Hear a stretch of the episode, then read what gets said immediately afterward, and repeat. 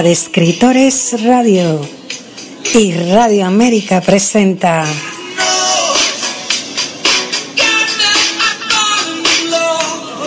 Face Love. La cara del amor.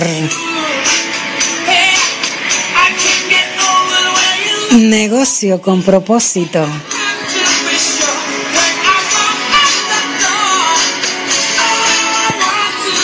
Face Love.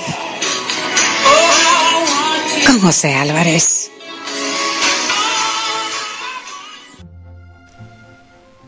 Muy buenas a todos, aquí estamos de nuevo un día más y hoy vamos a tratar pues unos temitas un poquito distintos, polémicos. Vamos a hablar del amor y de las plagas de nuestro tiempo. ¿Qué les parece? Pues aquí estamos. Mi nombre es José Álvarez y conduzco el programa Faces Love, las caras del amor, todos los lunes y viernes de 2 a 4 de la tarde, hora del centro de México, por la mejor estación de radio por internet, Tinta de Escritores Radio.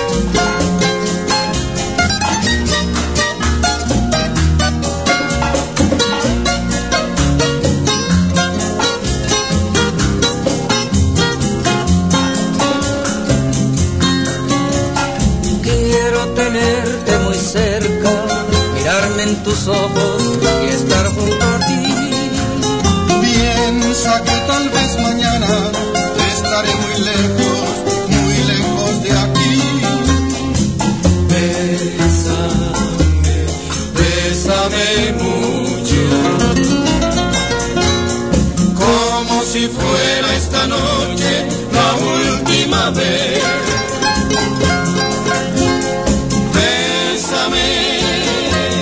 Bésame, mucho. Que tengo miedo perder.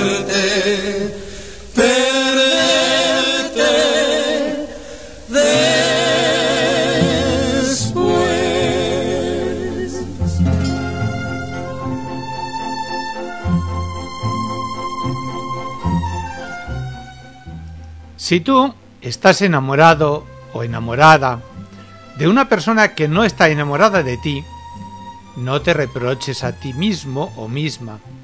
No hay nada de malo contigo, sino que el amor no eligió descansar en el corazón de la otra persona.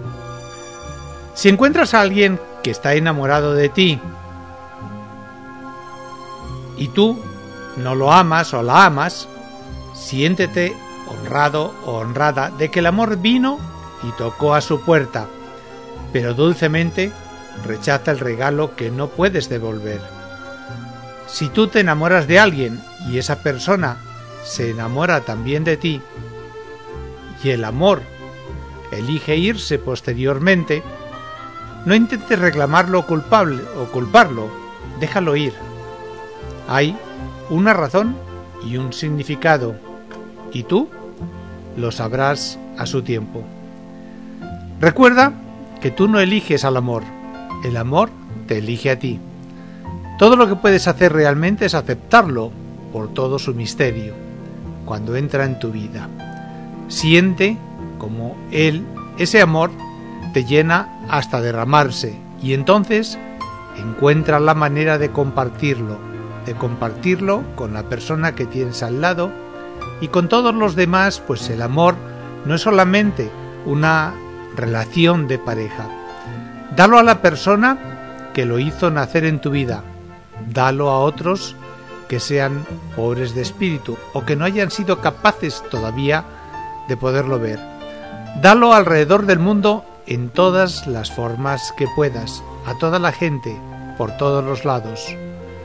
Es entonces que muchos que aman cometen un error cuando se trata de dar ese amor así a manos llenas, porque habiéndose estado mucho tiempo sin amar, ellos entienden el amor como únicamente una necesidad.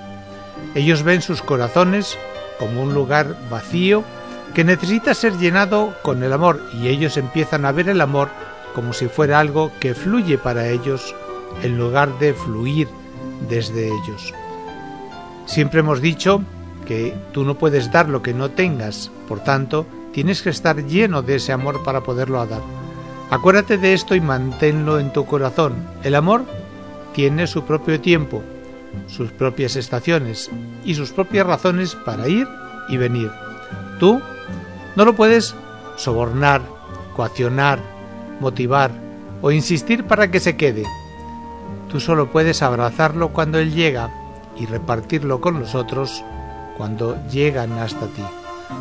Pero si el amor elige el dejar tu corazón o el corazón de aquel a quien tú amas, no hay nada que puedas hacer y no hay nada que debas hacer, porque además el tratar de retenerlo es algo que lo único que puede hacer es crear un rechazo mayor. El amor es y siempre será un misterio. Alégrate de que haya entrado en tu vida en algún momento. Si tú mantienes tu corazón abierto, vendrá de nuevo a ti. La única falla que puede existir es la falta de la oportunidad de comenzar de nuevo de la manera más inteligente.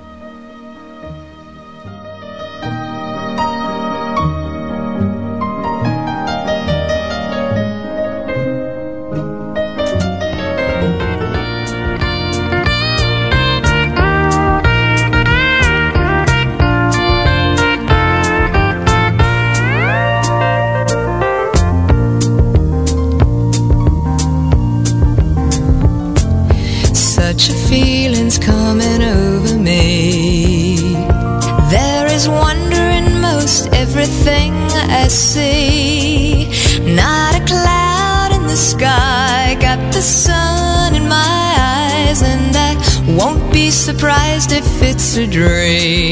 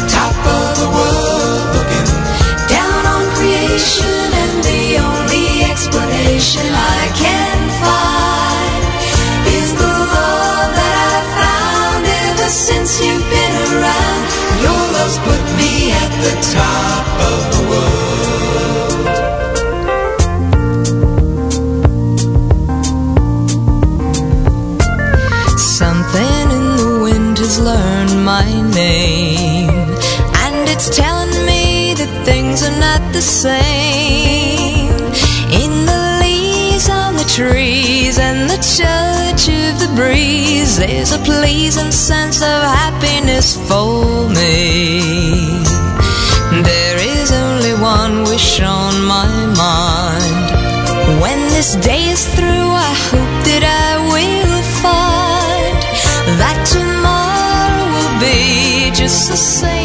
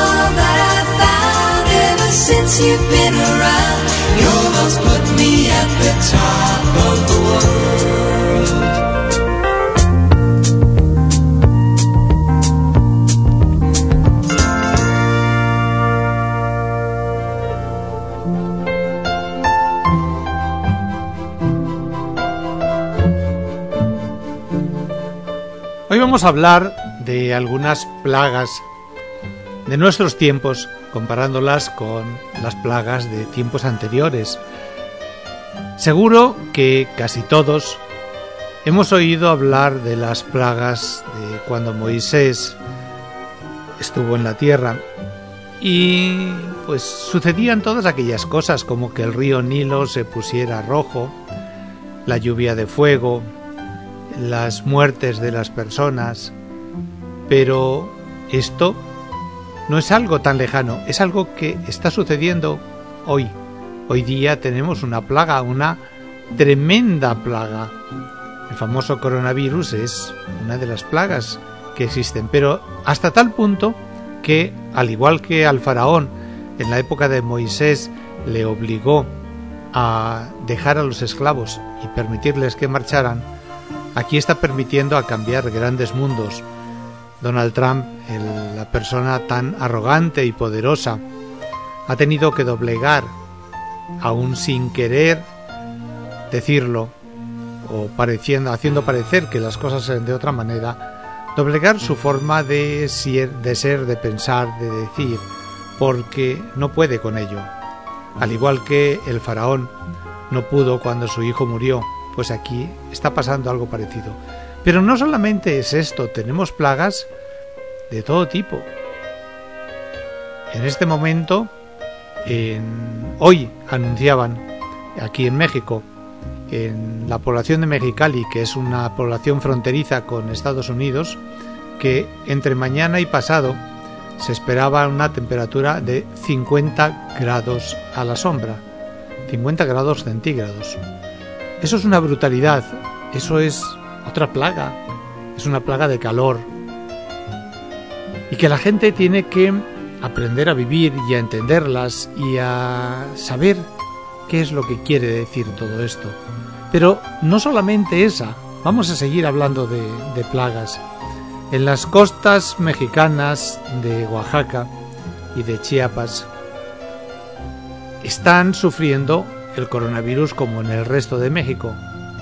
Pero resulta que la plaga de dengue está en este momento matando a más gente que la propia del coronavirus. O sea, a una se sumó la otra. Pero si hablamos de otros lugares del mundo, pues resulta que en África se está se están produciendo rebrotes de peste negra en la India de la peste bubónica y tenemos que preguntarnos qué quiere decir todo esto. ¿Por qué está pasando todo esto? ¿Todo tiene que ser malo o tenemos algo para poder sacar positivo de todo ello? Vamos a verlo en un ratito más tarde. Mientras tanto, les voy a dejar con otro poquito de música.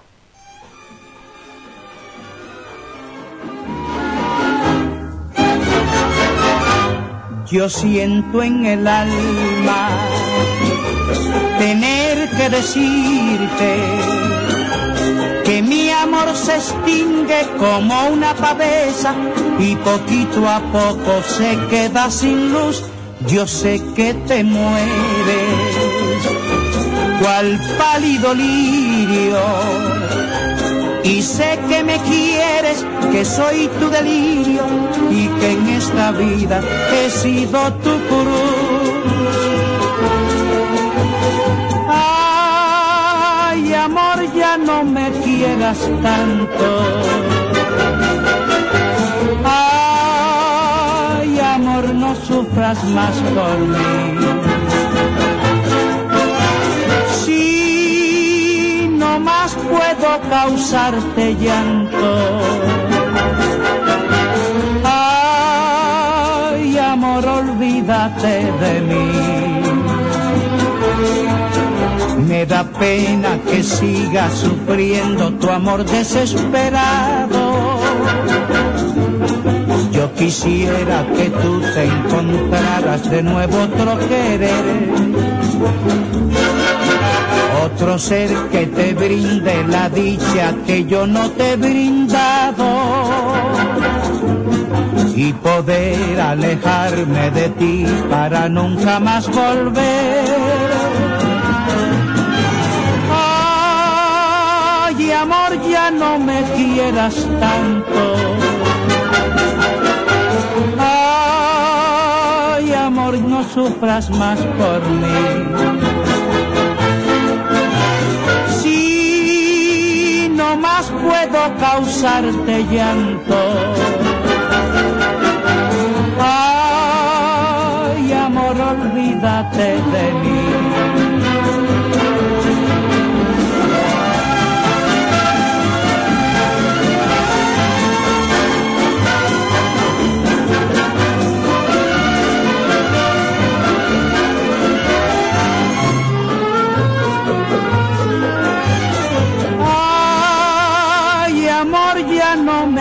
Tanto. Olvídate.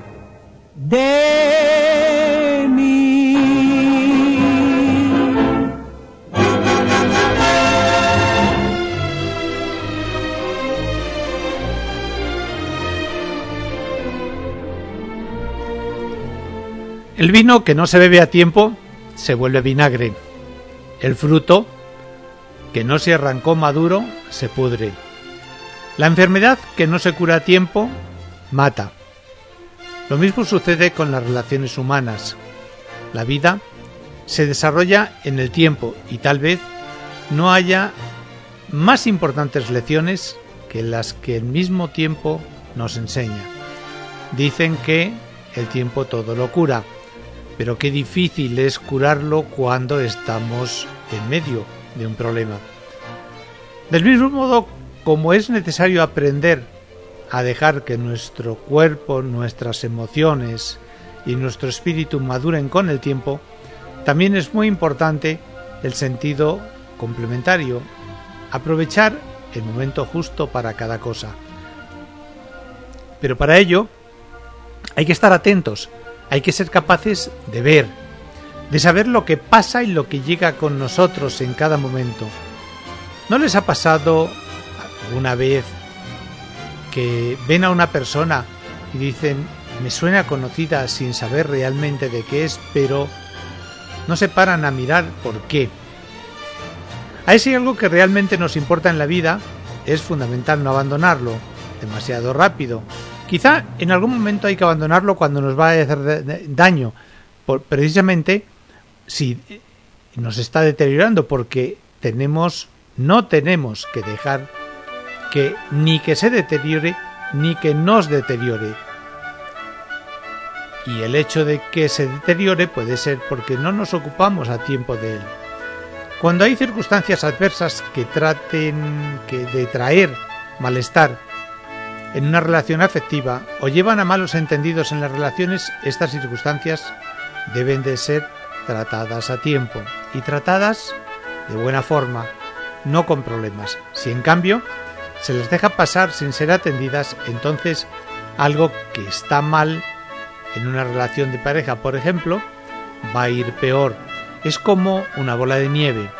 La bola de nieve que se deja caer por una montaña, por una montaña empieza siendo muy chiquita, pero según va caminando se le va pegando más nieve y se va haciendo más grande hasta llegar un momento puede destruir una casa completa. Igual pasa con esos pequeños problemas. Es como una espiral descendente que de no modificarla a tiempo será difícil cambiar y terminará provocando un gran sufrimiento.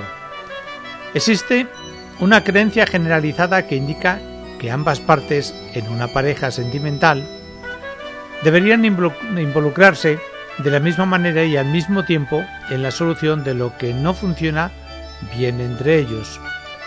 Esta manera de pensar es la ideal, pero no siempre es la más conducente ni es la más posible, sobre todo cuando se espera una rápida solución y, lógicamente, el alivio y bienestar que se necesita, porque cada persona es un mundo, cada vecita es diferente, cada pensamiento va a veces en un camino y lo que uno entiende hoy, en este momento, como que tiene que ir hacia la derecha, en el otro puede pensarse que hoy, en este momento, vaya hacia la izquierda.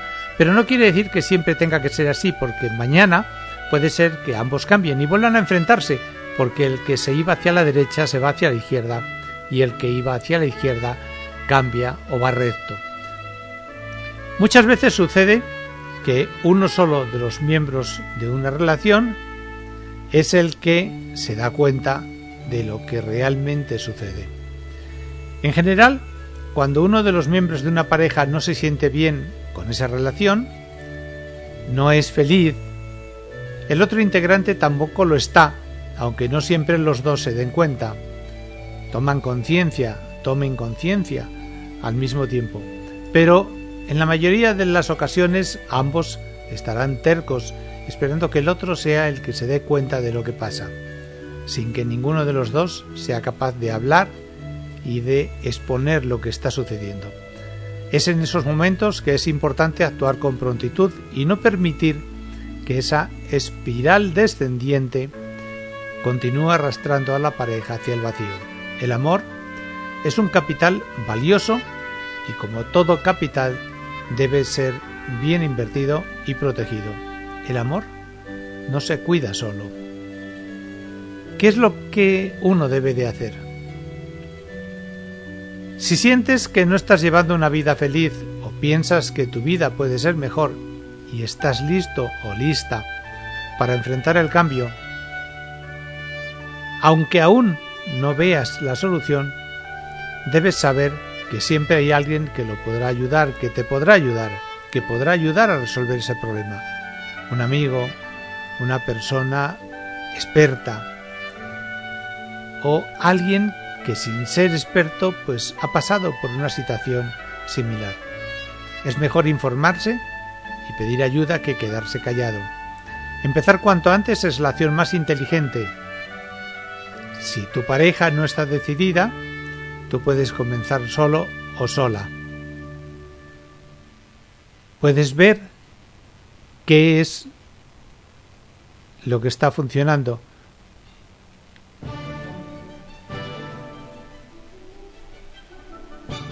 Y lo que es más importante, puedes saber cómo solucionarlo.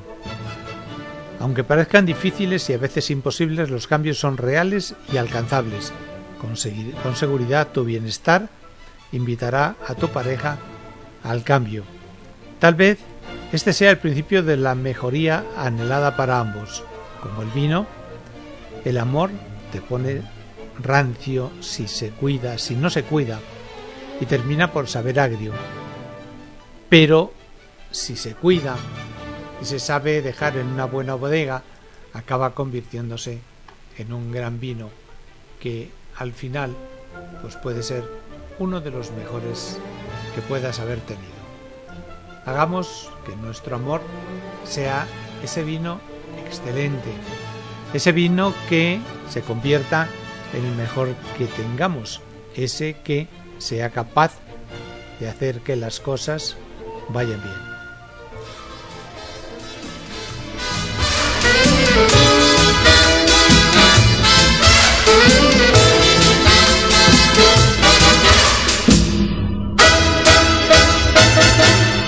Yo no tengo padre, yo no tengo madre, yo no tengo a nadie que me quiera. Yo no tengo padre, yo no tengo madre, yo no tengo a nadie que me quiera. Yo no tengo ni padre ni madre que sufran mis penas. Huérfano soy. Solo llevo tristeza y martirio en el alma. El cruel dolor de no hallar una mujer, una mujer buena que me llene el vacío tan grande que ellos dejaron con tierno amor. Yo no tengo padre, yo no tengo madre,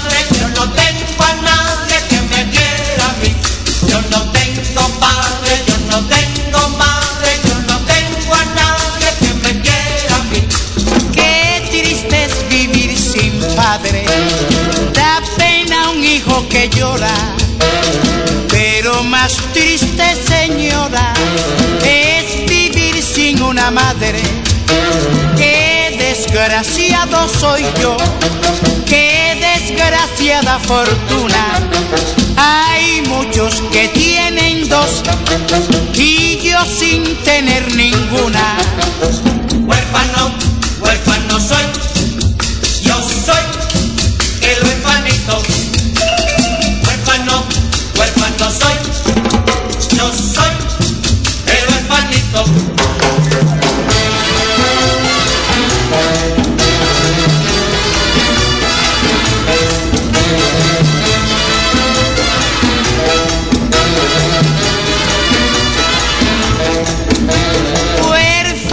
Soy en la vida, el mundo ignora mi pena.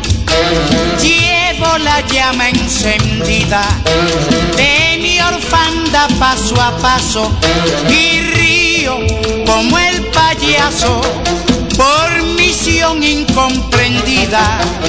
Huérfano, huérfano soy, yo soy el huérfanito. Huérfano, huérfano soy, yo soy El huérfanito.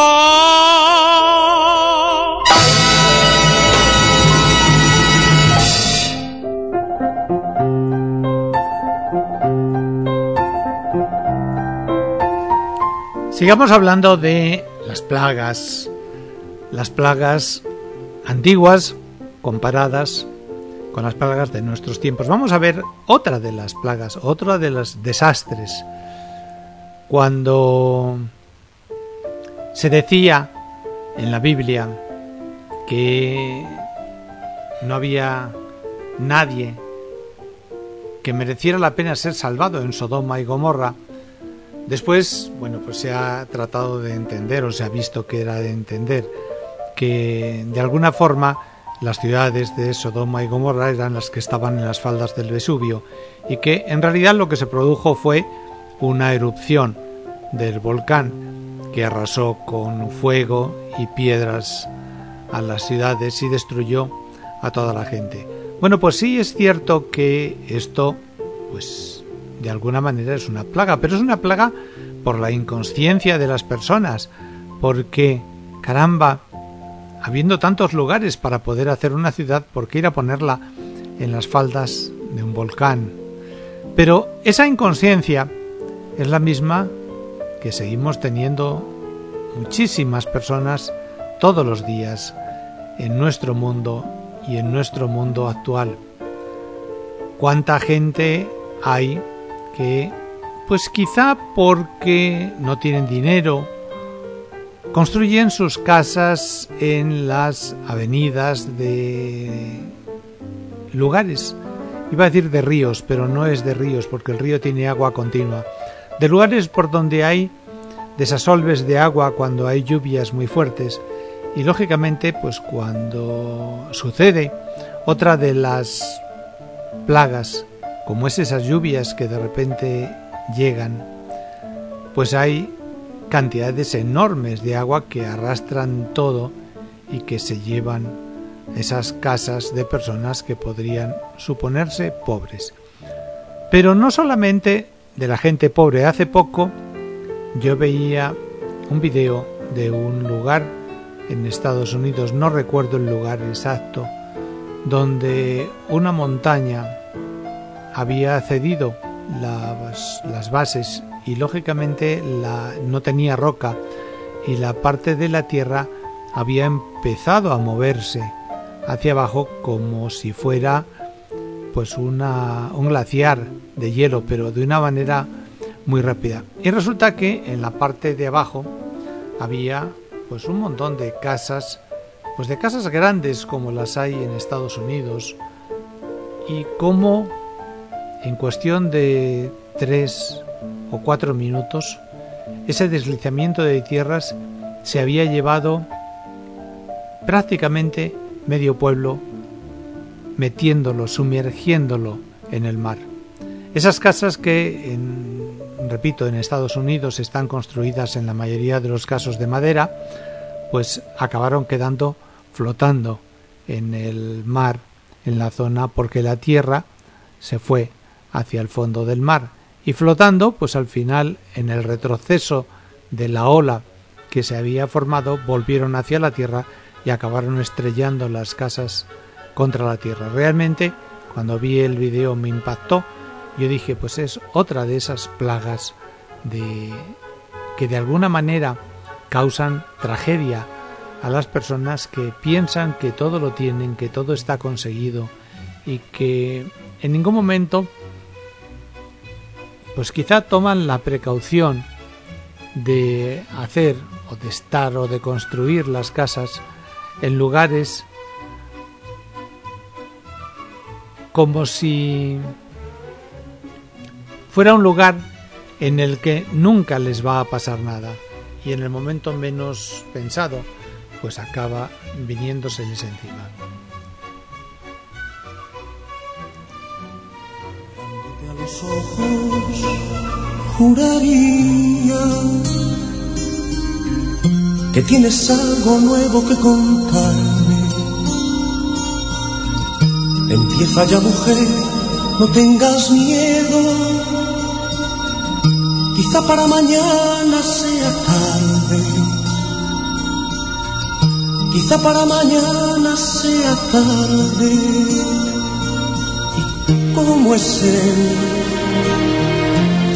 ¿En qué lugar se enamoró de ti? ¿De dónde es? ¿A qué dedica el tiempo libre? Pregúntale, porque ha robado un trozo de mi vida. Es un ladrón que me ha robado todo. ¿Y cómo es él? ¿En qué lugar se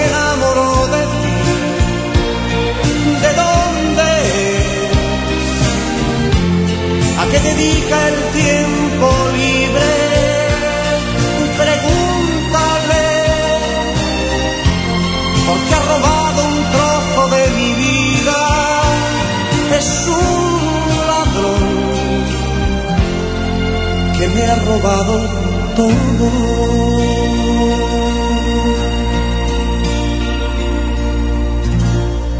Arréglate mujer, se te hace tarde y llévate el paraguas por si llueve. Él te estará esperando para amarte y yo estaré celoso de perderte y abrígate. Que sienta bien ese vestido gris, sonríete. Que no sospeche que has llorado y déjame que vaya preparando mi equipaje.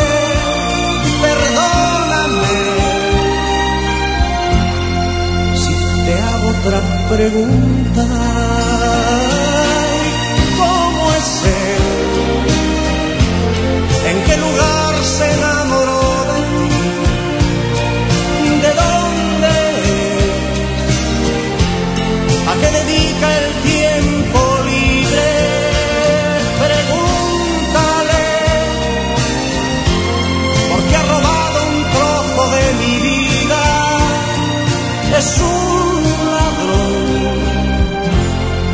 que me ha robado todo.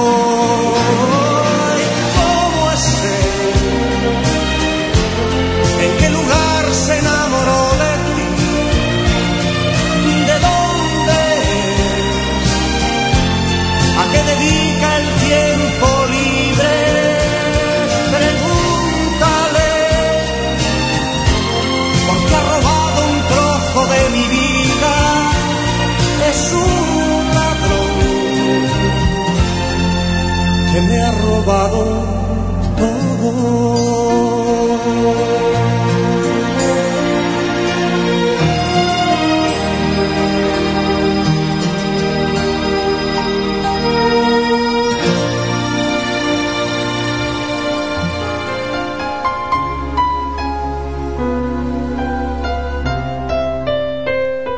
Hermosa canción de José Luis Perales. Quizá alguno de ustedes no sepa a quién dedicó esta canción porque escuchando la música él da la sensación de que pues es alguien que le quitó a su novia o que pues de alguna manera hizo que su pareja se marchara de su lado, pero no, la canción está dedicada a su hija y él se la compuso cuando su hija se iba a casar y él de alguna manera pues la decía ella que quién era ese hombre que la había apartado de su lado y bueno, se acabó convirtiéndose en una de las canciones más bonitas de José Luis Perales.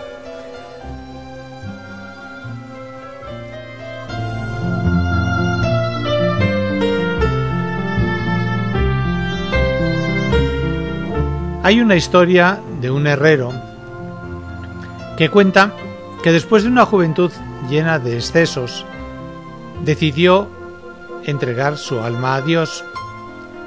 Durante muchos años trabajó con ahínco, practicó la caridad, pero a pesar de toda su dedicación, nada parecía andar bien en su vida. Muy por el contrario, sus problemas y sus deudas se acumulaban día a día. Una hermosa tarde, un amigo que lo visitaba y que sentía compasión por su difícil situación le comentó, realmente es muy extraño que justamente después de haber decidido volverte un hombre temeroso de Dios, tu vida haya comenzado a empeorar. No deseo debilitar tu fe, pero a pesar de tus creencias en el mundo espiritual, nada ha mejorado. El herrero se quedó pensando y no respondió de inmediato. Él ya había pensado en eso muchas veces sin entender lo que acontecía con su vida. Sin embargo, como no deseaba dejar al amigo sin respuesta, comenzó a hablar y terminó por encontrar la explicación que buscaba. He aquí lo que dijo el herrero. En este taller yo recibo el acero aún sin trabajar, el, acero virgen, el acero como viene de las minas, y debo transformarlo en espadas. ¿Sabes tú cómo se hace eso? Primero, caliento la chapa del acero a un calor infernal, hasta que se pone al rojo vivo. Enseguida, sin ninguna piedad, tomo el martillo más pesado y le aplico una serie de duros golpes hasta que la pieza adquiere la forma deseada. Luego, la sumerjo en un balde de agua fría y el taller entero se llena con el ruido y el vapor, porque la pieza estalla y grita a causa del violento cambio de temperatura.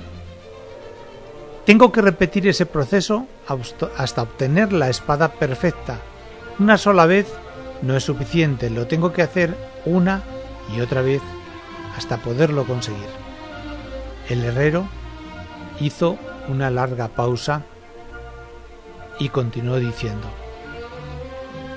a veces el acero que llega a mis manos no logra soportar ese tratamiento.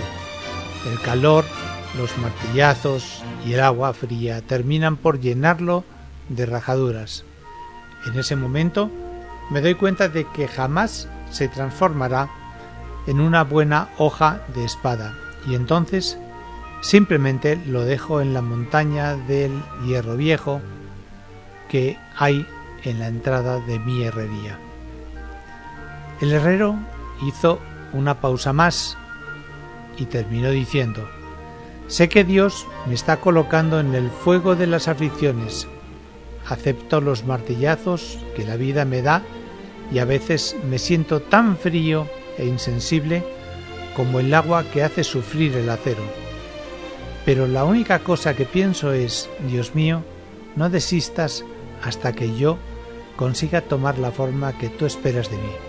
Inténtalo de manera que te parezca mejor, pero el tiempo que quieras, pero nunca me pongas en la montaña del hierro viejo de las almas.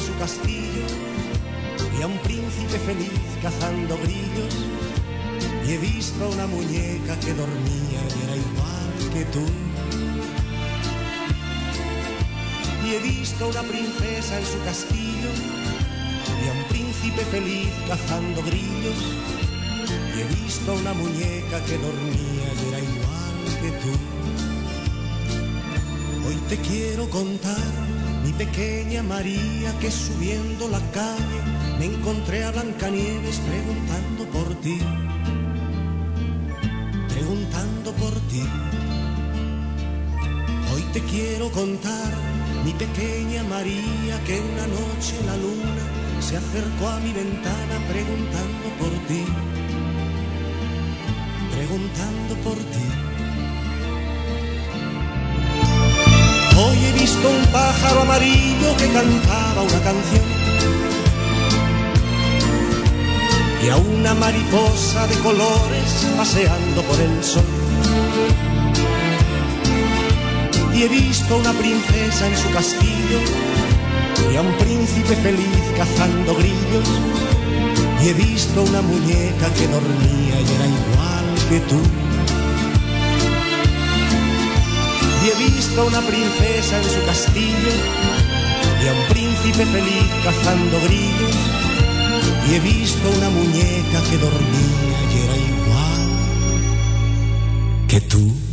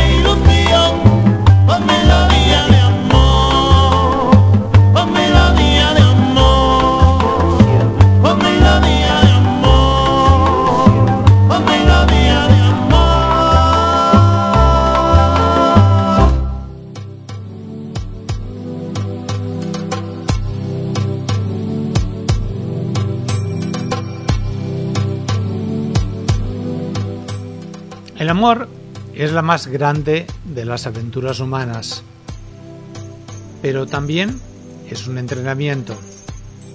Es el entrenamiento para encontrar la distancia justa entre dos personas, ni demasiado cerca ni demasiado lejos, ni demasiado cerca como para estorbarse, ni demasiado lejos como para no sentirse.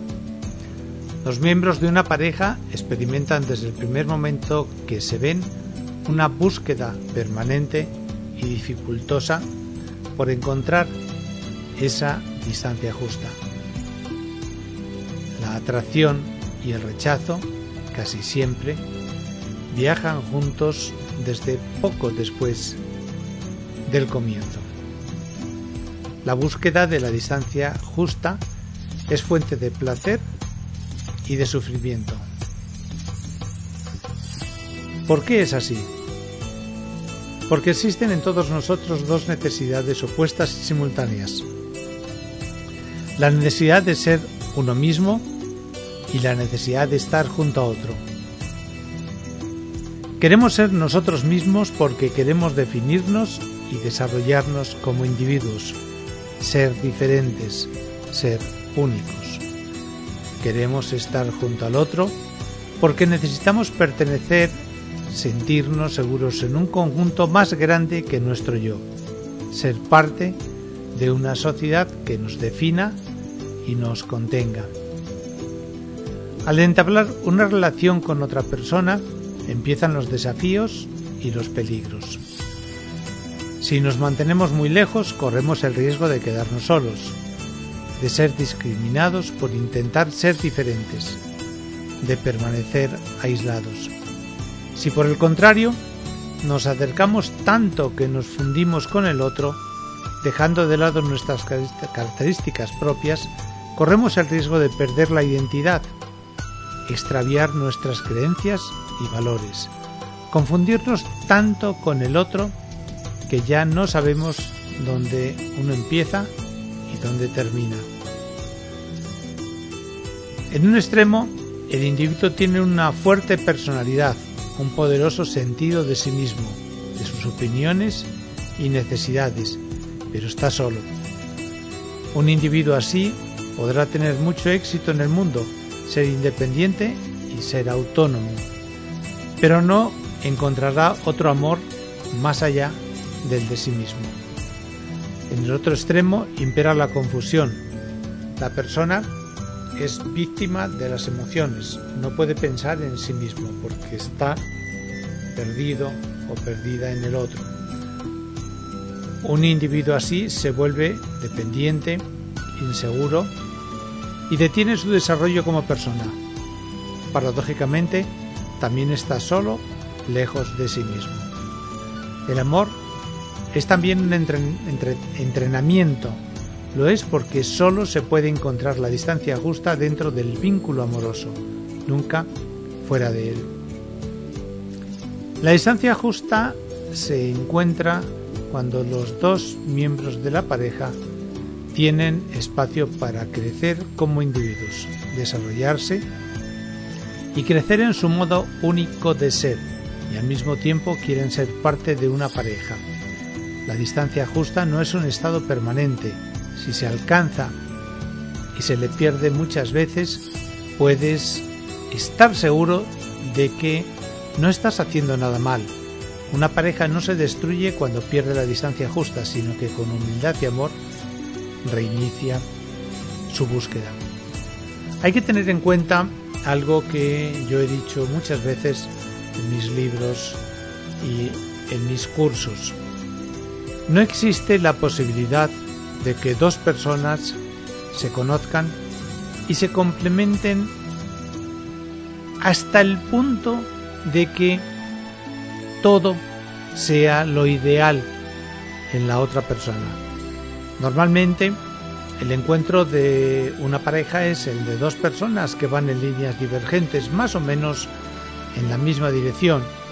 Llega un momento en el que se encuentran y deciden cambiar ligeramente su dirección, el que iba hacia la izquierda cambiarla un poquito hacia la derecha y quien iba hacia la derecha cambiarla un poquito hacia la izquierda para a partir de ese momento comenzar a caminar juntos. Pero para poder hacer eso hay que perder parte de lo que uno estaba haciendo. Lógicamente, si una persona no es capaz de perder o de estar dispuesto a perder esa parte pequeña de su forma de ser, es que no está dispuesto o dispuesta a vivir una vida en pareja. La vida en pareja es algo libre, totalmente libre, que uno decide y que si quiere lo hace o no. Pero si decides hacerlo, tienes que tener en cuenta esas pequeñas cosas.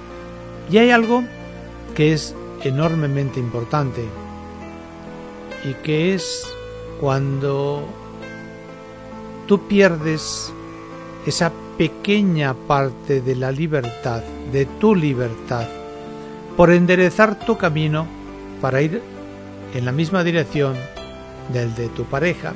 Y tu pareja hace lo mismo, pierde esa pequeña parte de su libertad para poder enderezarse con la tuya. Pero esa pérdida de libertad tiene que ser libre. Es lo que yo he dicho, aprender a perder la libertad libremente, porque así lo deseas hacer, para continuar ese camino al lado de la persona que crees que es con quien debes de continuar tu vida.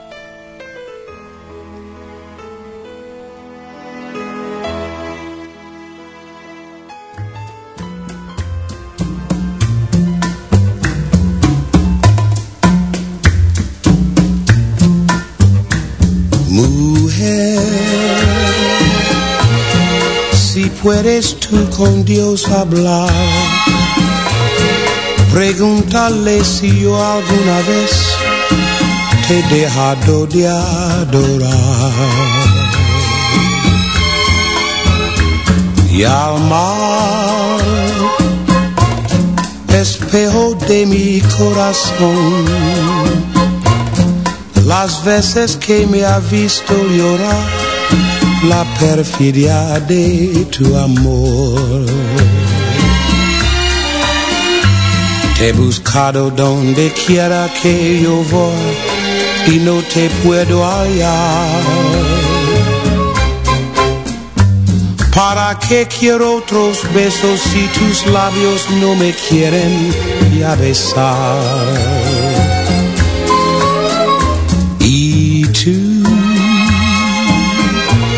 Quién sabe por dónde andarás, quién sabe qué aventura tendrás, qué lejos estás de mí.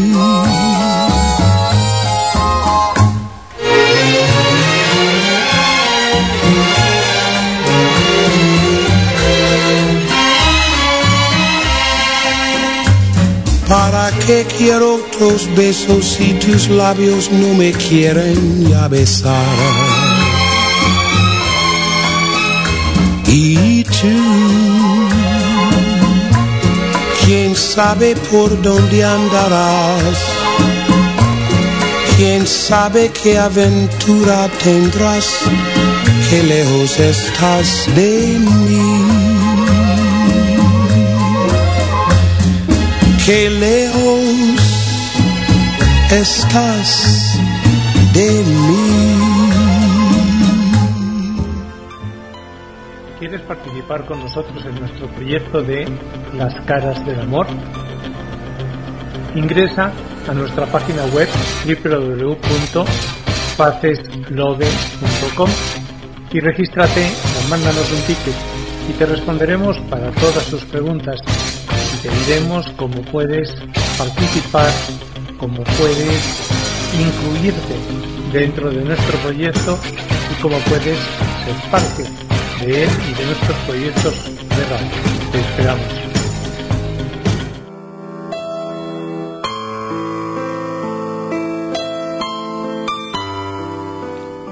Quiero recordarles eh, en la cápsula que hemos puesto ahora mismo que en las páginas de www.faceslove.com están todos los programas que yo he emitido, por si alguien los quiere escuchar o descargar. Hay las dos posibilidades. No tienen más que entrar dentro de las páginas www.faceslove.com, ir a programación y ahí tienen los cinco últimos programas y en la parte de abajo donde dice ver programas anteriores están todos los que han sido emitidos. También les quiero recordar que mañana a las 9 de la mañana, mañana sábado, a las 9 de la mañana, hora del centro de México, se va a emitir el programa dedicado a los emprendedores, que es Emprendedores Extraordinarios del Club de Negocios, así que si quieren escuchar, ver, conocer algo sobre emprendimientos, ahí les esperamos 9 de la mañana hora del centro de México. Les dejo con otro poquito de música y luego seguimos hablando eh, pues bueno, pues de estas cositas, de estas plagas de nuestros tiempos.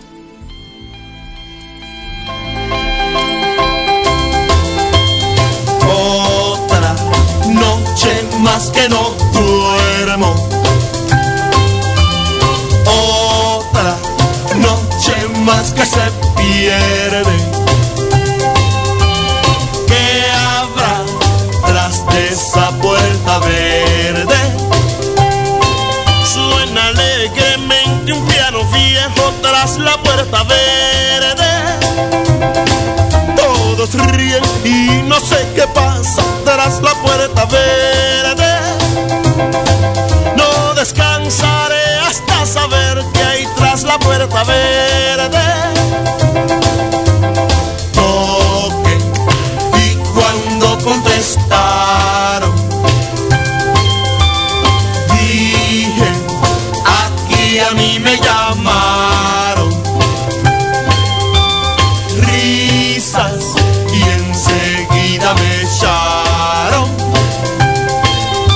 Solo pude ver que mucha gente allí se divertía.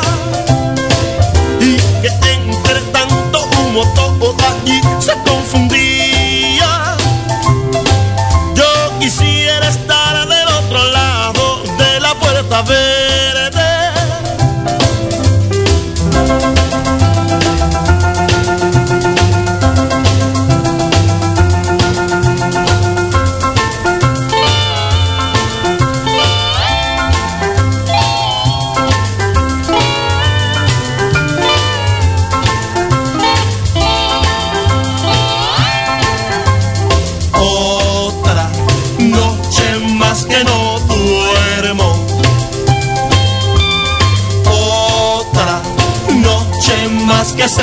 pierde.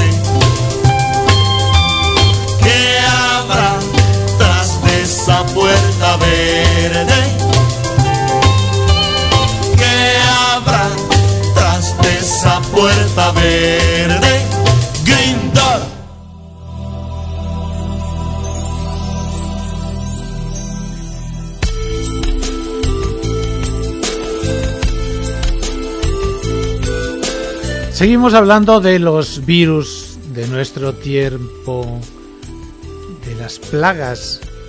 He dicho virus porque ahora vamos a hablar de virus, de virus informáticos. Algo que, lógicamente, no existía en las épocas de Moisés o en las épocas de la Biblia, pero que no deja de ser una plaga. Una plaga y a veces terrorífica.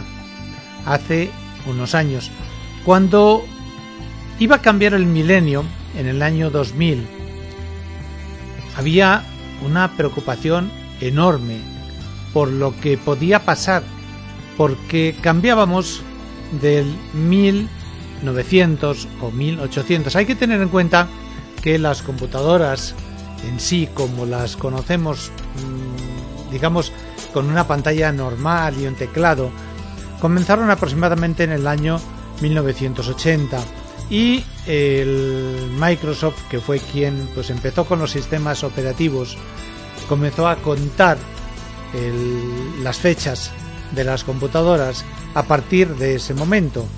Quizá nadie se ha parado a pensar que la fecha y el día y la hora eh, tuvo un inicio que ha sido relativamente reciente. Y en, el, en aquella época cuando se empezó a hacer las cosas, pues las cifras, el, número de los años se indicaba por las dos cifras últimas. Nadie había, nadie se había planteado que se iba a llegar a un momento en el que comenzaban en 00, en el año 2000. El- y que el 00 era inferior a los números anteriores, o es decir, el, el el año anterior era el 99, el 98, el 97, y de repente pasaba a dos números que se convertían en cero, con lo cual tenían que plantearse el que la numeración del año pasara a hacerse por las cuatro cifras y no por dos como se habían venido haciendo hasta ese momento. Entonces, eso planteó muchos quebraderos de cabeza a los informáticos, pero especialmente a las personas que eh, tenían que ver con las finanzas porque tenían mucho temor de que se produjera alguna ruptura en los sistemas que no habían previsto y que pues eso les hiciera perder mucho dinero. De hecho, se hizo una película que pues ha sido eh, buena en, cuanto al planteamiento entre Catherine Zeta Jones y nuestro querido agente 007 ya no siendo agente 007 sino cuando ha hecho para mí las mejores películas de su vida en el que aprovechan precisamente para hacer un gran robo en ese cambio de el milenio. Bueno, pues ese virus natural que en aquel entonces se provocó ha sido aprovechado muchas veces por muchas personas para crear virus artificiales. De hecho, hoy día en las computadoras uno de los programas más importantes y en los que más importancia y atención se pone es precisamente los antivirus, porque hay gente que se dedica a crear virus y no para cosas buenas, sino para cosas negativas. Yo recuerdo el primer virus que yo conocí y que no sé si fue el primero, pero era un virus magnífico. O sea, era cuando en las épocas, si ustedes lo han llegado a conocer, en la que uno encendía la computadora y aparecía una pantalla negra con una A en una esquinita en la parte inferior izquierda y dos puntitos o una C si es que tenía un disco duro. Las primeras no tenían disco duro, tenían discos flexibles y aparecía solamente la A. Y uno tenía que empezar a poner textos para que pues se pudiera llegar a hacer algo, porque en aquellas pantallas no aparecía nada. Bueno, cuando eh, empezaron las primeras pantallas en color, que aquello era una locura tremenda tener una pantalla en colores, a mí me llegó uno de estos virus en el que la A o la C aparecía en color amarillo. Normalmente la A o la C eran en color blanco. Y uno tocaba cualquier tecla y aparecía un, texto en la parte superior que decía su disco está lleno de agua. Y uno se quedaba así como diciendo, ah caramba, ¿y aquí qué ha pasado? Entonces volvías a tocar otra tecla, cualquiera, y decía, vamos a limpiarlo. Y en ese momento se escuchaba el desagüe de una cisterna de váter. Es decir, igual que cuando uno va al baño, tira de la cadena y el agua se escapa. Entonces escuchaba el desagüe y la letrita A o C cambiaba de color amarillo a color blanco. Ese fue, si no el primer virus, por lo menos el, el primero que yo conocí. Y me pareció simpático, agradable, hasta el punto de que pues muchas veces yo lo ponía porque sabía dónde estaba, porque era llamativo. Después la gente ha empezado a hacer virus para crear desastres, para crear problemas, para crear plagas, especialmente tratando de enriquecerse. Hoy día existe gente que se mete en tus computadoras y te destruye el disco duro y te manda un mensajito diciendo si no me depositas tanto dinero, normalmente en bitcoins porque no son detectables, tu disco quedará perdido para siempre. Entonces, si tú le depositas ese dinero, normalmente 300, 400, 500 dólares, te desbloquean y tu computadora vuelve a funcionar. Y si no, has perdido toda la información que tenías. Esa es una plaga de nuestros tiempos, una plaga terrorífica por esta tecnología que es buenísima cuando la sabemos aplicar y llevar buen orden, en buen sentido, pero que se vuelve nefasta cuando se utiliza para dañar y deteriorar a las demás personas.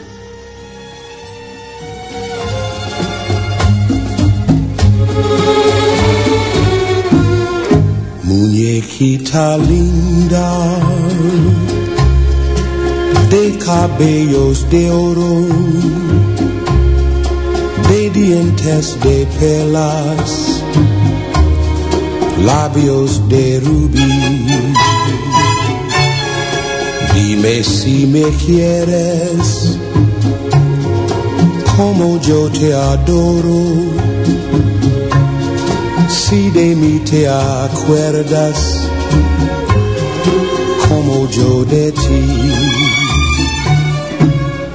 Y a veces escucho un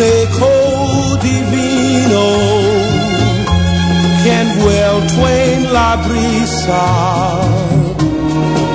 parece decir si te quiero mucho, mucho, mucho, mucho, tanto como entonces, siempre hasta morir.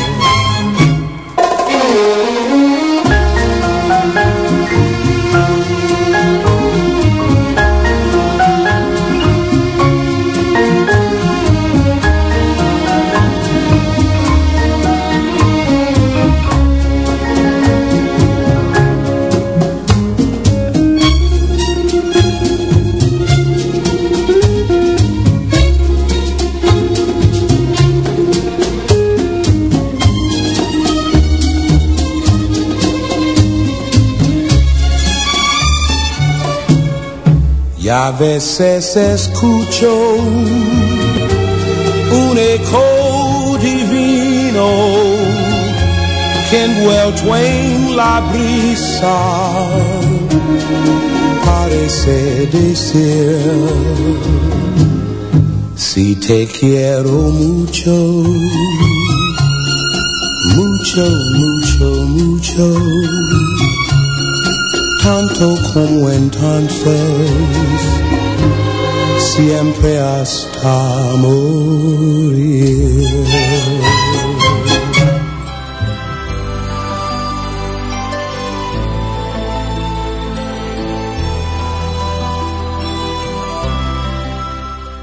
Hay un pensamiento griego que dice, mente sana en cuerpo sano.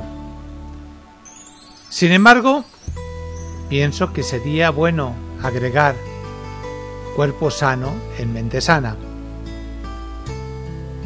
ya que si cuidas tu cuerpo con absoluta fidelidad, tu alma debe ver a través de tus ojos, siendo que si tus ojos están turbios, el mundo entero estará nublado. Tu mente y cuerpo forman una sola unidad, no pueden separarse. Lo que calma y tonifica a uno, alivia y mejora la otra. Cuando la salud está ausente, la sabiduría no puede revelarse, el arte no puede manifestarse, la fortaleza no puede pelear, la riqueza llega a ser inútil y el gozo no puede sentirse.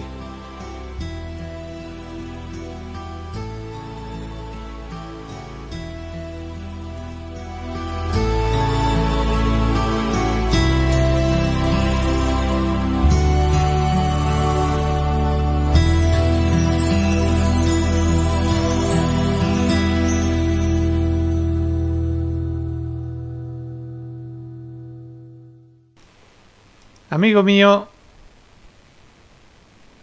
quiero hacerte una pregunta muy sencilla, pero muy profunda. Debes pensar seriamente en tu respuesta porque es importante y lo que debes debes de tomarte tu tiempo para responder. Tu respuesta es absolutamente personal y puede ser distinta a la de otras personas.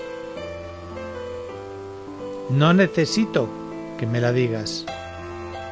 No necesito conocer tu opinión. Es una pregunta para que tú te la respondas a ti mismo o a ti misma.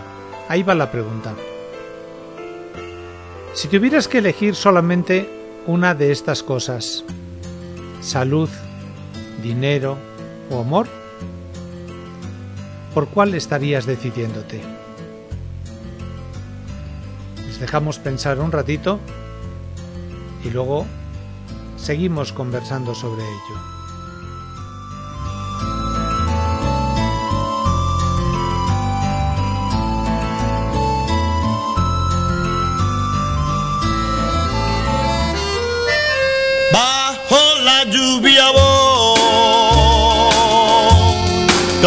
Camino sin cesar,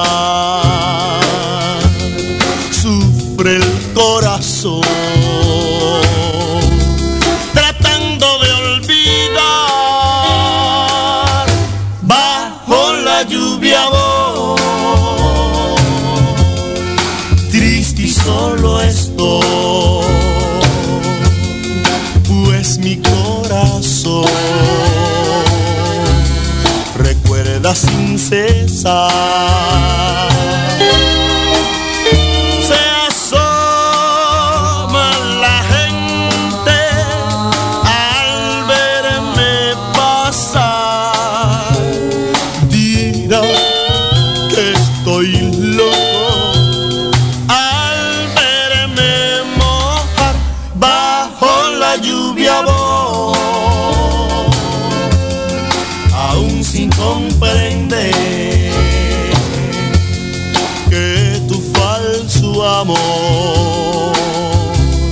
no volveré a tener.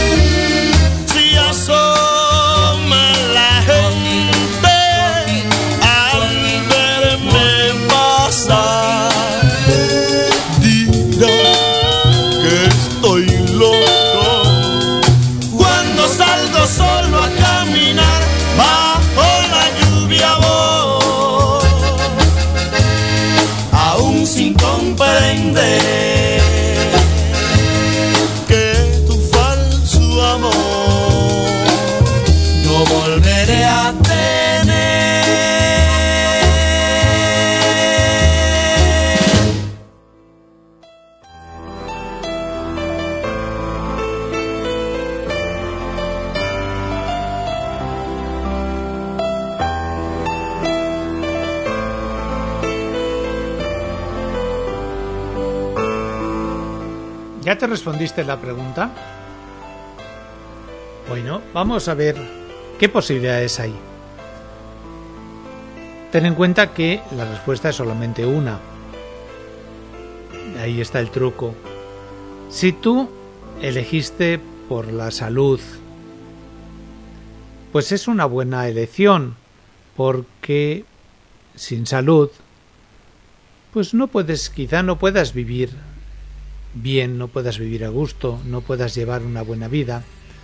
Pero imagínate que tienes una salud fantástica, una salud de hierro, una salud indomable. No va a estar siempre, no va a permanecer. La salud es parte de un cuerpo y de un cuerpo que se deteriora. Esa es ley de vida. Nacemos, crecemos y al final morimos. A veces se muere antes de crecer, pero digamos que la secuencia normal es esa. Y cuando se llega a morir es porque el cuerpo, en la mayoría de los casos, empieza a deteriorarse. Por tanto, si tú has elegido la salud, va a llegar un momento en el que la salud te va a abandonar porque así es ley de vida. Entonces, ¿qué pasó? ¿No sería la respuesta correcta? Bueno, vamos a verlo. Seguimos escuchando otro poquito de música y después analizamos otra de las respuestas.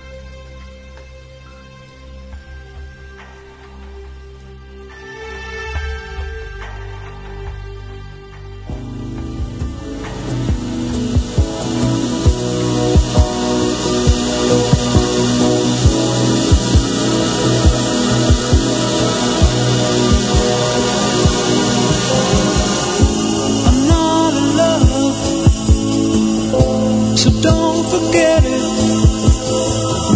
It's just a silly phase I'm going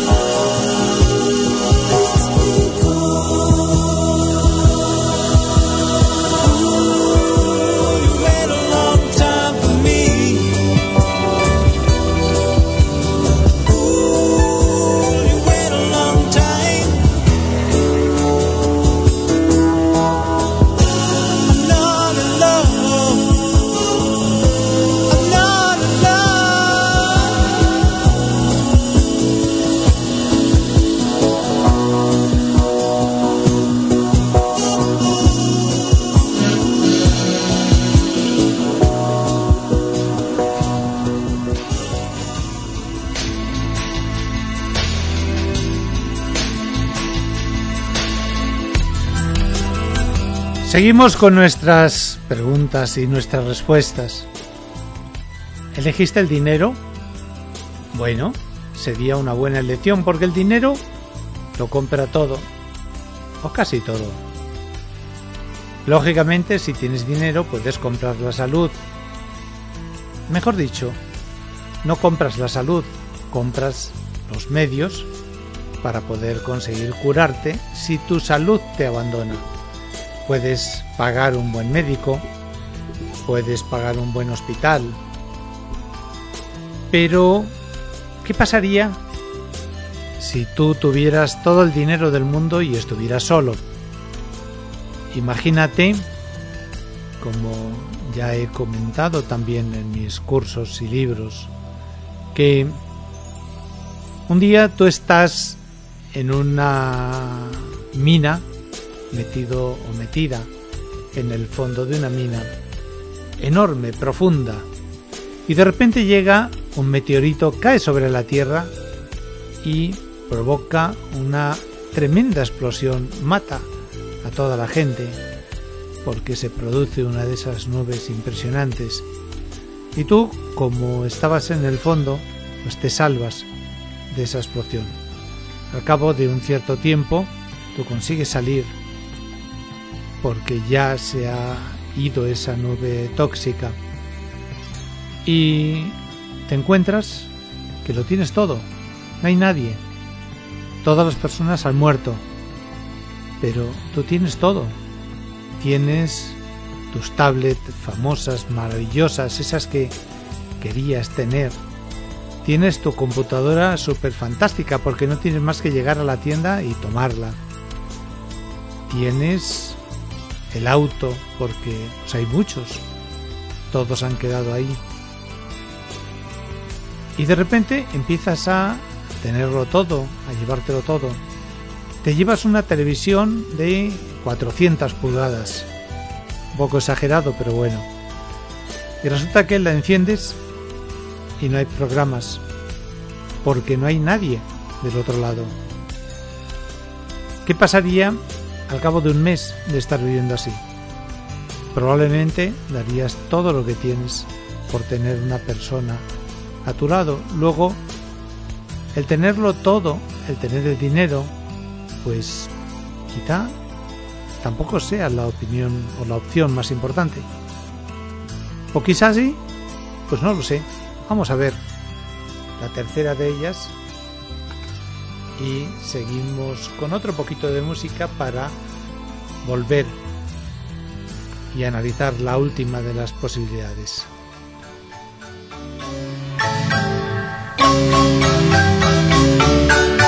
Un clavel corté por la sierra fui, caminito de mi rancho, como el viento fue mi caballo fiel, allí vamos hasta su lado. Linda flor de abril, tomo este clavel que te brindo con pasión. No me digas no, que tu boca está el secreto de mi amor. Cuando la noche llegó y con su manto de azul, el blanco rancho cubrió alegre el baile empezó.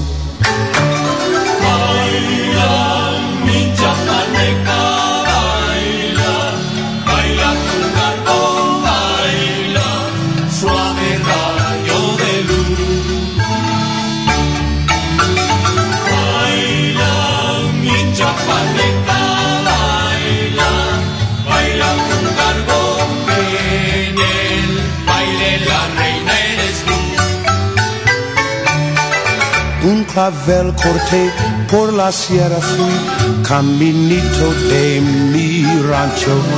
Como el viento fue mi caballo fiel, allí vamos hasta su lado.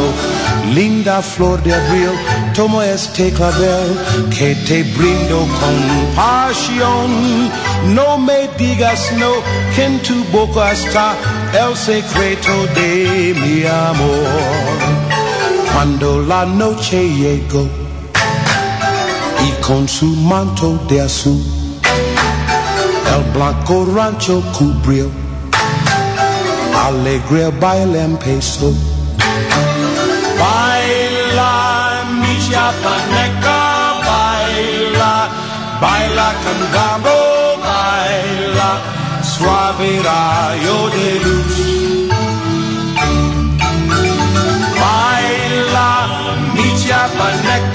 Baila, baila con Carboquer, el baile la reina eres tú.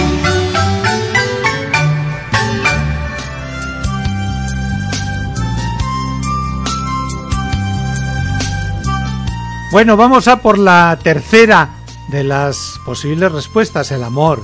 Hemos hablado siempre de que el amor es imprescindible, es lo mejor en nuestra vida es lo que necesitamos, es lo que tenemos, pero de amor no se vive, de amor no se come. Tú puedes tener muchísimo amor, pero si no tienes dinero no puedes comer. Si no tienes salud, el amor te va a tener tirado en cama. Entonces, quizás sea esta la solución real o no. Vamos a escuchar una pequeña historia y luego llegamos a una conclusión. Caminaba con mi padre cuando él se detuvo en una curva y después de un pequeño silencio me preguntó, Además del cantar de los pájaros, ¿escuchas alguna cosa más? Yo agudicé mis oídos y algunos segundos después le respondí, Estoy escuchando el ruido de una carreta. Eso es, dijo mi padre, es una carreta vacía. Pregunté a mi padre, ¿cómo sabes que es una carreta vacía si aún no la vemos? Entonces, mi padre me dijo, es muy fácil saber cuando una carreta está vacía, por causa del ruido precisamente. Cuando más vacía está la carreta, mayor es el ruido que hace. Me convertí en adulto y hasta hoy, cuando veo a una persona hablando demasiado, interrumpiendo la conversación de todos, siendo inoportuna o violenta, presumiendo de lo que no tiene y de lo que tiene, sintiéndose prepotente y haciendo de menos a la gente, tengo la impresión de oír la voz mi padre diciendo, cuanto más vacía va la carreta, mayor es el ruido que hace. La humildad consiste en callar nuestras virtudes y permitirle a los demás descubrirlas. Recuerden que existen personas tan pobres, tan pobres, que lo único que tienen es dinero. Y nadie está más vacío que aquel que está lleno de sí mismo. Yo recuerdo una frase de Jesucristo cuando estuvo en la tierra que dijo, por sus hechos los conoceréis y así sabréis que son mis discípulos. Creo que es la parte más importante de todo lo que estamos viendo y es hacer que esos hechos sean realmente lo que suene y lo que resuene tan fuerte que lo demás no necesite ni oírse. La salud, el dinero o el amor, las tres cosas son necesarias, las tres cosas son imprescindibles, pero las tres cosas en la medida en la que sepamos sacarle el mayor provecho de ellos. Ten dinero como si no lo necesitaras. Acumula todo lo que quieras acumular que te llegue, pero no lo acumules en forma egoísta porque eso no te lleva a nada, te lleva solamente a cuidar de tu dinero. Haz que si lo pierdes, no sientas ningún problema por haberlo perdido. El amor, por supuesto que es imprescindible, pero si tú tienes amor a ti mismo y amor hacia los demás, todo lo demás te va a llegar añadido y vas a hacer que tu vida y la vida que tienes alrededor se convierta en una vida llena de bienestar y de salud. Y lógicamente la salud es necesaria para que tú vivas tu vida, pero si por cualquier causa no tienes la salud física que tú quisieras, quizá puedas hacer que aproveches aquel don o aquellos dones que te han sido dados y seas capaz de sobreponer la falta de esa otra parte que te falta. No tenemos más que recordar al fallecido Stephen Hawking, una persona que su cuerpo empezó a deteriorarse hasta el punto de terminar inmóvil en una silla de ruedas, pero con una extraordinaria mente que si bien a él posiblemente le hubiera gustado poder seguir caminando, viendo, sonriendo, abrazando, cuando su cuerpo no se lo permitió tenía dos posibilidades, lamentarse y quedarse llorando por ello, o aprovechar aquello que tenía, aquello que le había quedado y conseguir hacer de ello un algo que nadie pudiera olvidar, como así sucedió durante toda su vida. Aprendamos a vivir con las tres cosas, haciendo que las tres sean importantes sin que ninguna de ellas se convierta en una necesidad imperiosa para nuestras vidas.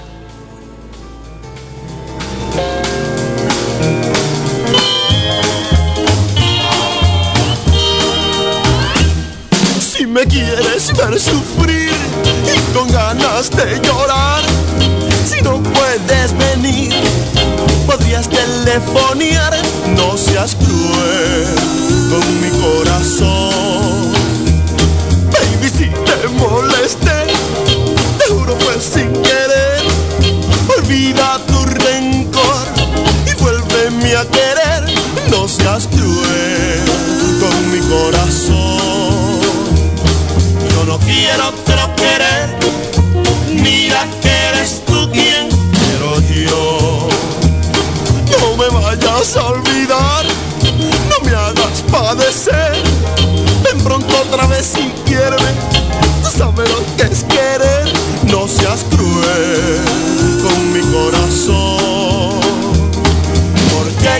estar de mí tan separada? Qué pena. Ay, si vuelves yo te juro llevarte ante el altar. Así podrás saber que soy tuyo nada más. No seas cruel con mi corazón. Yo no quiero pero querer.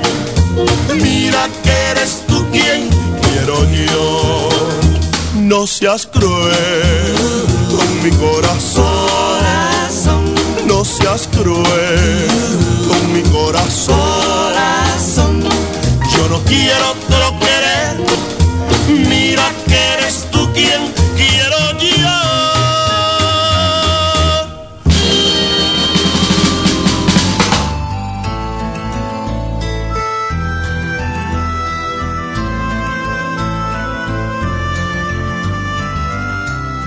Por último, vamos a acabar hoy.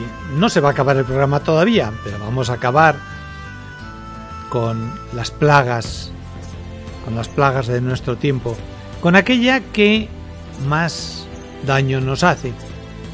Y es la plaga interior, aquella que nos va comiendo, carcomiendo en nuestro interior. Tenemos muchas personas afortunadamente, que han sabido sacar adelante algo positivo de este coronavirus que ha llegado y de los que posiblemente vayan a seguir llegando. Ya están diciendo que el coronavirus en China ha mutado y se ha convertido en otro más fuerte y que, bueno, pues este más fuerte está de alguna manera propagándose. No sabemos lo que va a pasar. Yo no tengo idea de si mañana me voy a contagiar de él. Hoy día afortunadamente no es así. Pero hay algo que tengo claro en cuanto a lo que uno tiene que hacer y a lo que uno tiene que seguir adelante. Uno tiene que estar preparado o una para que lo que suceda suceda sin que tengamos que arrepentirnos de nada de lo que hemos hecho. Yo decía que si a mí me tocara mañana estar enfermo, pues bueno, pues tengo la esperanza de que pueda curarme, de que mi cuerpo pueda salir adelante y pueda vencer a ese bichito que se mete en las personas. Pero si no fuese así, si me tocara el vivir un bichito de estos y este bichito decidiera acabar con mi vida, el... no tengo nada que hacer, no tengo nada que arrepentirme, no tengo nada que pensar que tuviera que hacer de manera urgente, porque mi vida se va a acabar. Yo veía una película hace poco tiempo precisamente de una mujer a la que de repente le diagnostican una enfermedad, no recuerdo el nombre, pero el caso es que le dan dos meses de vida. Y ella empieza a hacer todo lo que no había hecho. Por supuesto que muy bien hecho. La verdad es que la película y lo que ella hizo fue muy bonito. El grabando música, grabando eh, audios para dejar a sus hijos, de alguna manera organizando las cosas que les iba a dejar y empezó a amar de una forma diferente, a hacer las cosas de manera diferente. Bueno, eso es muy bueno, pero creo que tenemos que aprender a hacer todo eso ya, antes de que sepamos que nos vamos a morir, porque entre otras cosas no sabemos cuándo ese día va a llegar. Puede llegar mañana, en un minuto, en una hora, dentro de tres días, de cinco. Aprende a vivir como si este fuera el último minuto de tu vida. Haz que las cosas sucedan sin que tengas que esperar a lamentarte por no haber hecho aquello que debiste de hacer. Vemos a muchas personas que cuando alguien que está a su alrededor muere, de repente empiezan a decir qué bueno que era, ¿por qué no le diría yo tal cosa? ¿Por qué no le hice sentir que le quería o que la quería? Y no estoy hablando solamente de el amor de hombre a mujer, sino de un padre a un hijo, de un hijo a un padre. Si tienes el deseo de decirle a tu padre o a tu madre que los amas, no esperes a que se mueran. Llámales por teléfono ahora, en este momento, hoy, ahora mismito. Levanta el teléfono y llámales. Y llámales solamente para decirle, mamá, te amo. Nada más. Te aseguro que tu madre se va a pegar un susto y va a decir, ¿qué pasó? ¿Qué te ha sucedido? ¿Qué te ha sucedido? Porque no es normal. No esperes a lamentarte de lo que no hiciste, de lo que no dijiste. Hazlo ahora, hazlo con tu pareja, con tu madre, con tu padre, con tus amigos, con las personas que tienes cerca, con todos aquellos a quienes tienes la necesidad o a quienes crees que deberías de decirles algo. Y entonces dará lo mismo si tu vida la has vivido o has tenido mucho dinero, mucha salud o mucho amor.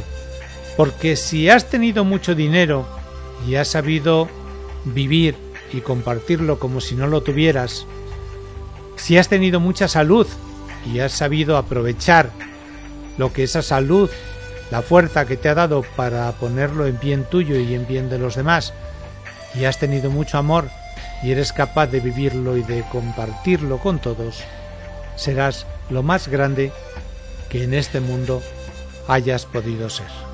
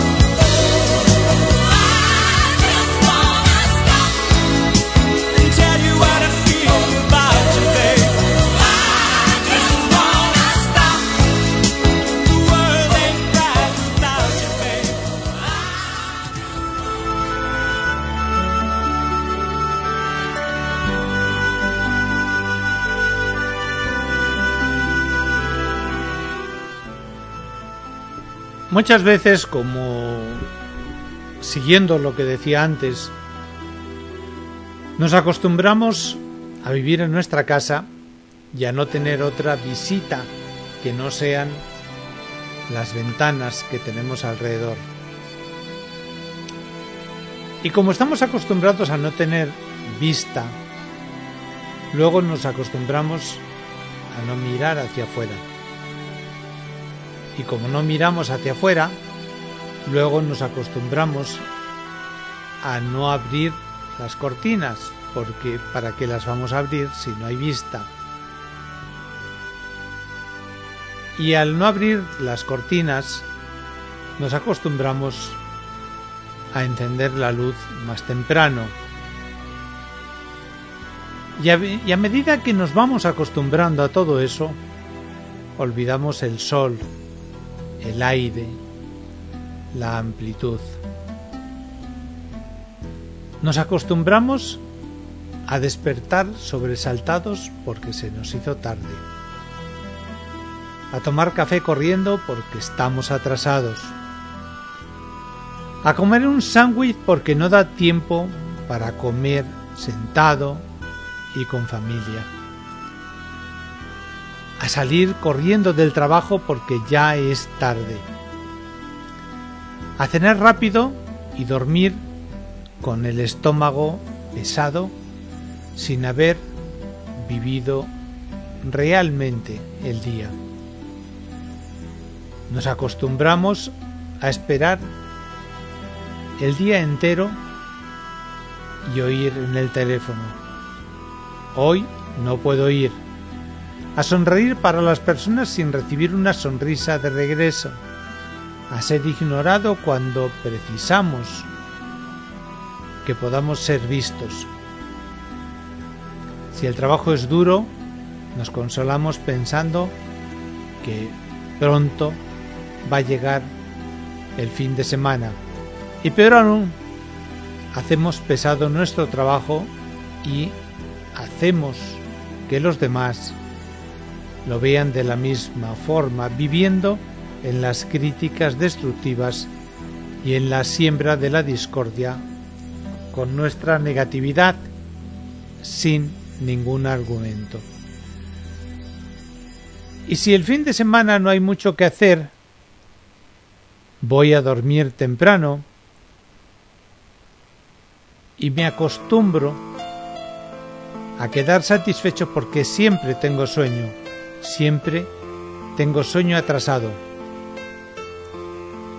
Nos acostumbramos a ahorrar vida que poco a poco se gasta y una vez gastada por estar acostumbrados nos perdimos de vivir. Alguien dijo, la muerte está tan segura de su victoria que nos da toda una vida de ventaja. No nos acostumbremos e iniciemos este día viviendo la vida con intensidad, haciendo que las cosas sean diferentes, haciendo que tu vida comience a tener un cambio que ni tú mismo te reconozcas.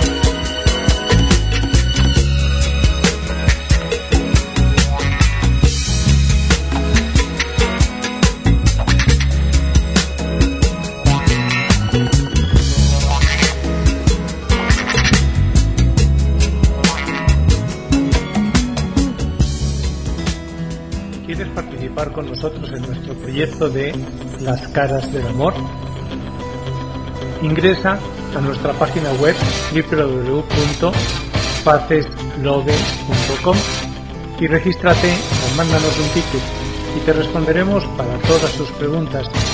Te diremos cómo puedes participar, cómo puedes incluirte dentro de nuestro proyecto y cómo puedes ser parte de él y de nuestros proyectos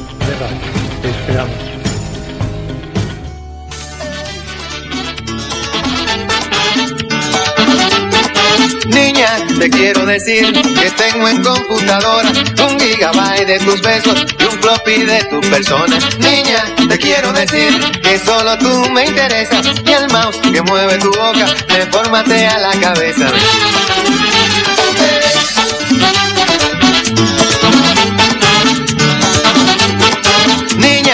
Quiero decir que en mi PC solo tengo un monitor con tus ojos y un CD-ROM de tu cuerpo. Niña, te quiero decir que el internet de mis sueños lo conecté a tu sonrisa y al modem de tus cabellos. Yo quiero mandarte un recadito. Ábreme tu email y enviarte un disquete con un poquito de mi cariñito bueno para amarte. Yo no quiero globos, ni la silicona de Berlín. Ni un palacio con pagodas quiero yo. Yo no quiero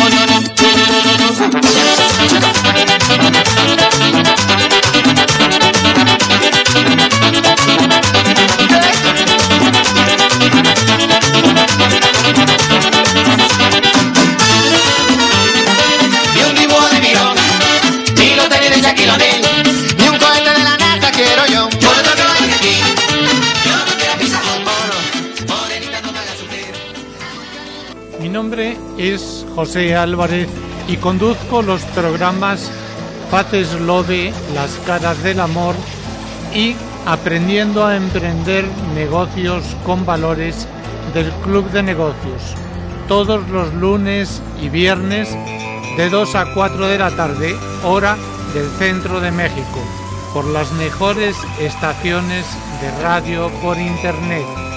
Tinta de Escritores Radio y Radio América.